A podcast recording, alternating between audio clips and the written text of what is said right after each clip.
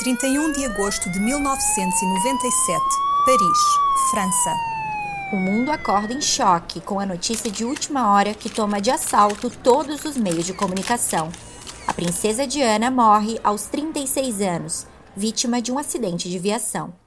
É a partida prematura e violenta de uma das mulheres mais populares, de um ícone de beleza, graça e solidariedade. Uma morte que lança dúvida: foi de facto um acidente ou tratou-se de um ato premeditado? Eu sou Cláudia Sérgio. Eu sou Samia Fiates. E este é o Crime sob o Holofote. Diana Frances Spencer nasceu a 1 de julho de 1961 em Sandringham, no Reino Unido. Foi a quarta filha de Edward John Spencer e da mulher deste, Frances Ruth, que no total tiveram cinco filhos. Apesar de ter nascido no seio de uma família aristocrática, com linhagens vinculadas à dinastia Stuart, a infância de Diana não foi de princesa como muitos poderiam imaginar e ficou marcada pelas dificuldades do clã. Segundo biógrafos especializados na nobreza britânica, Edward e Ruth tinham uma relação conflituosa, o que fez com que o casamento não resistisse e terminasse em divórcio. Edward e Ruth disputaram em tribunal a guarda dos cinco filhos, que acabou por ser atribuída ao pai. Diana estudou em casa até aos 9 anos e depois disso foi enviada para Riddlesworth Hall, um colégio só para meninas na Suíça. Foi aí que se apaixonou pelas artes e começou a ter aulas de balé. Em 1975, quando tinha 14 anos, Diana recebeu o título de Lady por seu pai se ter tornado Conde de Spencer. Terminados os estudos na Suíça aos 16 anos, Diana regressou à Inglaterra e foi viver para um apartamento da família em Londres. Deu aulas de balé, foi educadora de infância e fez até limpezas. Contudo, este estilo de vida mais comum terminou no final da década de 1970, quando Diana aproximou-se da família real britânica. Foi nessa altura que conheceu o príncipe Carlos, que na época namorava com a irmã de Diana, Sara. A relação entre Carlos e Sara não durou e o príncipe acabou por se aproximar de Diana. Em fevereiro de 1981, o príncipe pediu a mão de Diana em casamento, sendo que um mês depois o Palácio de Buckingham anunciou oficialmente que vinha aí um casamento real. Diana tornou-se o centro de todas as atenções. As pessoas queriam saber mais sobre aquela bela jovem elegante de cabelo curto e loiro, sorriso sincero e olhar misterioso. A menina que tinha conquistado o coração do herdeiro da coroa estava a apaixonar os britânicos. A 29 de julho de 1981, todos os olhos estavam voltados para a Catedral de São Paulo, em Londres. O príncipe Carlos e Diana casavam-se numa cerimónia que foi acompanhada por mais de 750 milhões de pessoas em todo o mundo. Foi considerado um dos casamentos mais mediáticos do século XX levando muitos a compará-lo aos contos de fadas em que uma bonita jovem plebeia se apaixona por um príncipe e os dois vivem felizes para sempre. Mas não foi isso que aconteceu. Diana e Carlos tiveram dois filhos. William nasceu em 1982 e Harry dois anos depois, em 1984. As imagens da família com os dois meninos faziam as delícias dos fãs da realeza britânica. Diana recebeu o título de Princesa do Povo por ter aproximado as pessoas da monarquia graças ao seu carisma, mas sobretudo pelo trabalho filantrópico que executou. Lady Di, como era carinhosamente tratada, juntou-se a movimentos de luta contra a SIDA, contra o uso de minas terrestres e pela proteção de animais. Ajudou sem-abrigos, tóxico-dependentes, entre outras pessoas mais fragilizadas, sensibilizou também ao falar abertamente das lutas pessoais que travava contra a bulimia e a depressão. Diana mantinha uma imagem de uma mulher jovem, serena e dedicada ao marido, mas os problemas no matrimónio tornaram-se públicos em 1985. Incompatibilidades, discussões e falta de amor eram os obstáculos apontados para a instabilidade do casal. Tudo isto junto aos rumores de que Carlos não tinha esquecido uma namorada do passado, Camila Parker Bowles. O casamento entre Diana e Carlos não resistiu. No final de 1992, foi anunciado que tinha sido iniciado o processo de divórcio, uma dissolução polêmica e que prejudicou a imagem da família real britânica, com Diana ficar com uma legião de apoiantes. O processo de divórcio apenas terminou em agosto de 1996. Com o fim do casamento, ficou decidido que Diana iria receber cerca de 19 milhões e 700 mil euros, ficando ainda acordado uma transferência anual de 460 mil euros. Valores que vinham junto com o acordo. Diana estava proibida de tecer qualquer comentário sobre a família real britânica e perdia o título de Sua Alteza Real.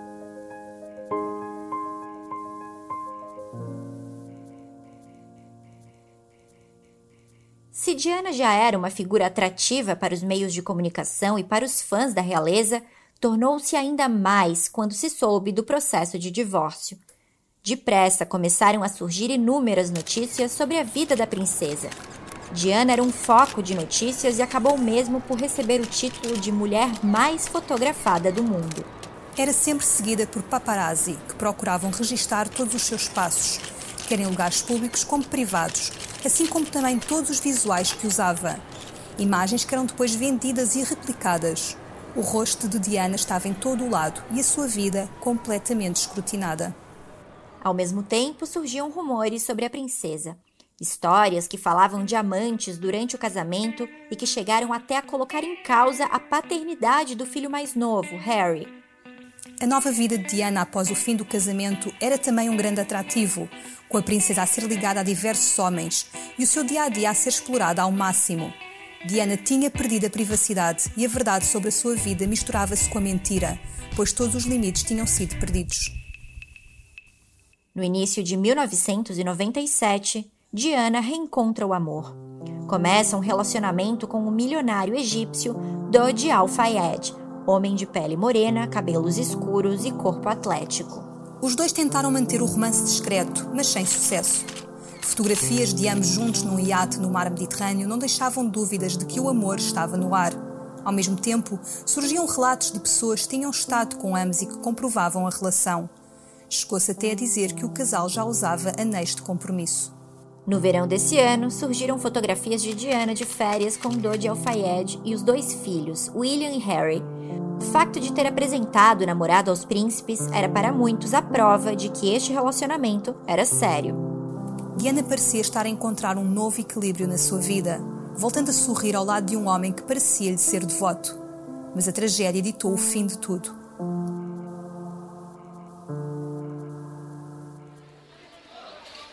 No dia 30 de agosto de 1997, Diana e Dodi Al-Fayed jantaram no Hotel Ritz, em Paris, na França. No final da refeição, o casal deixou o local juntamente com o guarda-costas, Trevor Rhys Jones. Paparazzi que tinham percebido que os dois se encontravam no local aguardavam na rua. Quando a princesa e o namorado saíram num Mercedes-Benz W140, os paparazzi começaram a segui-los. Henry Paul, o motorista de Diana e Dodge, tentava fugir dos paparazzi que os perseguiam noutras viaturas. A velocidade aumentou com o motorista fazer manobras pelas ruas de Paris para despistar os fotógrafos. Mas Henry Paul acabou por perder o controle do carro. Pouco depois da meia-noite, já no dia 31, a Mercedes embateu de forma violenta no túnel da ponte de Dalma. O embate foi fatal Dodge Al-Fayed e o motorista tiveram morte imediata. Ainda foram assistidos, mas sem sucesso. O guarda-costas, Trevor Rhys Jones, sobreviveu apesar de ter ficado com graves ferimentos da cabeça. Por causa desta lesão, não tem qualquer memória sobre o que aconteceu antes e durante o acidente. Diana sobreviveu a este embate. Xavier Gormelon, chefe dos bombeiros da equipa que foi chamado ao local, revelou apenas recentemente num podcast do jornal Daily Mail as palavras que a princesa proferiu quando foi retirada do carro. Oh meu Deus, o que aconteceu? Terá dito Diana, atordoada e sem conseguir perceber a gravidade da situação.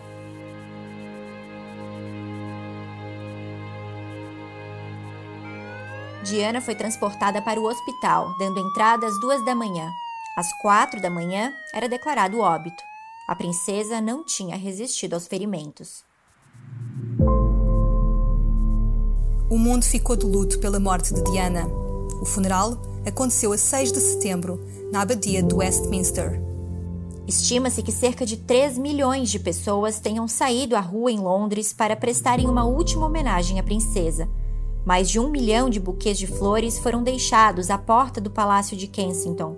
A rainha Isabel II concordou com a transmissão das cerimônias fúnebres, que foram assistidas em todo o mundo. Lord Spencer, irmão de Diana, foi fortemente aplaudido após o seu discurso de despedida à irmã, no qual criticou duramente a imprensa e deixou uma mensagem subtil de repúdio pela forma como a família real tratou Diana. O corpo de Diana foi enterrado em Althorpe, em Northamptonshire, numa ilha no meio de um lago.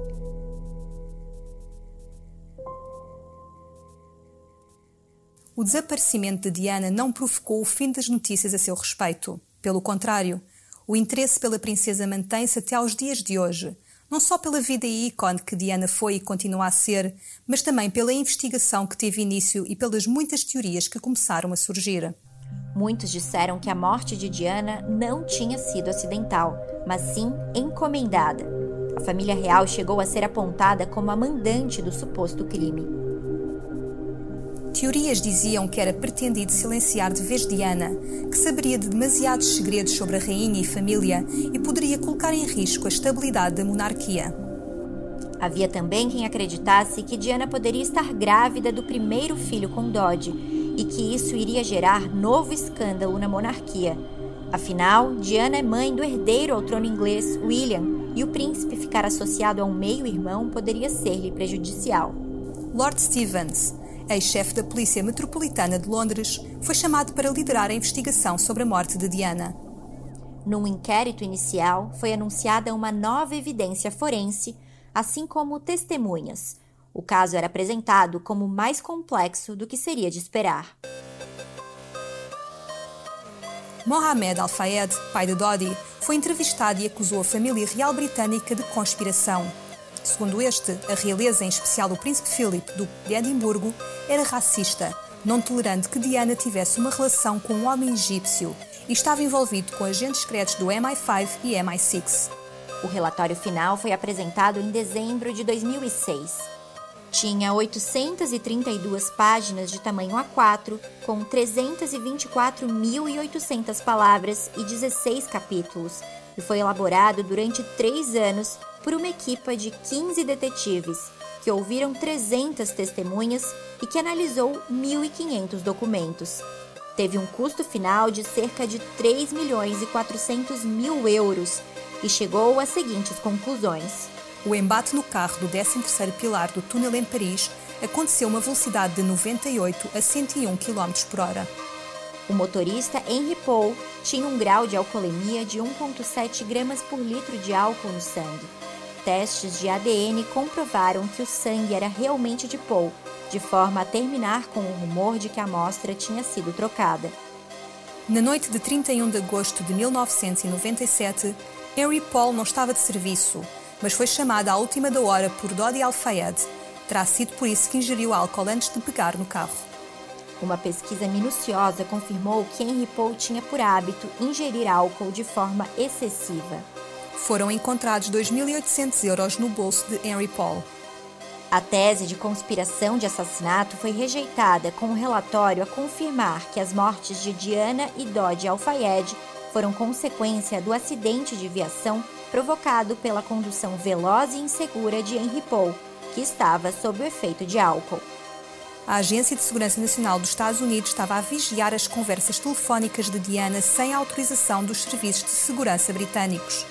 Segundo Lord Stevens, nada nestas comunicações trazia informações que pudessem ajudar a investigação. Diana e Dodge não estavam noivos. A princesa realmente usava um anel oferecido pelo namorado, mas não era um símbolo de compromisso. Quando este relatório foi apresentado, Lord Stevens acrescentou, de forma a concluir o processo de investigação. A nossa conclusão é de que, com todos os dados disponíveis até hoje, não houve nenhuma conspiração contra qualquer ocupante daquele carro. Foi um acidente trágico. Estamos certos de que a princesa de Gales não estava grávida no momento da sua morte. A nossa conclusão assenta em testes médico-legais feitos ao sangue que encontramos no Mercedes. Mohamed Al-Fayed não aceitou as conclusões do relatório da Polícia Metropolitana de Londres e contestou tudo em tribunal em fevereiro de 2008. Segundo o pai de Dodge, as conclusões daquele documento são contraditórias aos pareceres de cinco especialistas legais que consultou. Mohamed acredita que o filho e Diana foram assassinados num estratagema orquestrado pela família real britânica, mais concretamente pelos príncipes Felipe e Carlos. O pai de Dodge continua a afirmar que Diana lhe tinha confessado estar grávida e que a princesa e o filho tinham planos para o futuro. Eles disseram que estavam noivos e iam anunciá-lo. Em tribunal, Mohamed Al-Fayed recorda que a princesa Diana escreveu uma nota ao advogado em 1995, na qual dizia acreditar que havia um plano para assassinar num acidente de automóvel. Esta nota foi entregue à polícia após a morte da princesa, mas nunca chegou aos investigadores. O milionário acusa a tripulação da ambulância que levou Diana para o hospital em Paris de ser constituída por membros dos serviços de segurança franceses e britânicos, de forma a certificarem-se de que a princesa chegava sem vida ao hospital. O milionário declarou que a ambulância demorou uma hora a chegar ao hospital Pitié-Salpêtrière, quando o trajeto entre o túnel de Alma e o hospital demorava apenas 10 minutos a ser percorrido. O júri do tribunal continuou a concluir que as mortes de Diane e Dodi tinham acontecido por condução perigosa do motorista numa situação de perseguição de paparazzi. Em abril desse mesmo ano, Mohamed Al-Fayed disse cansado de tentar provar as suas suspeitas. Sou um pai que perdeu o seu filho e que fez de tudo durante 10 anos. Deixarei o resto a Deus para conseguir a minha vingança. Não vou fazer mais nada. Este é o final. No dia 1 de julho de 2021, data em que a princesa Diana completaria 60 anos, William e Harry juntaram-se no Jardim Sunken do Palácio de Kensington, em Londres, para inaugurarem uma estátua em homenagem à mãe. O espaço está aberto ao público e os fãs da princesa podem visitar a escultura. Tanto William e Harry pretendem continuar a homenagear a memória da mãe e a seguir o seu legado de solidariedade desde a morte da mãe que William diz que, quando for rei, irá repor o título de Sua Alteza Real a Diana.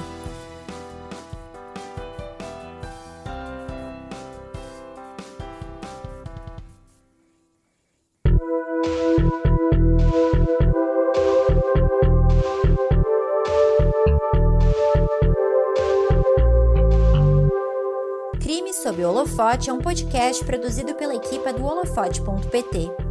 Apresentação: Cláudia Sérgio e Sâmia Fiates. Escrito por Cláudia Sérgio. Captação de som: Jorge Verdasca. Edição: Jorge Verdasca e Sâmia Fiates.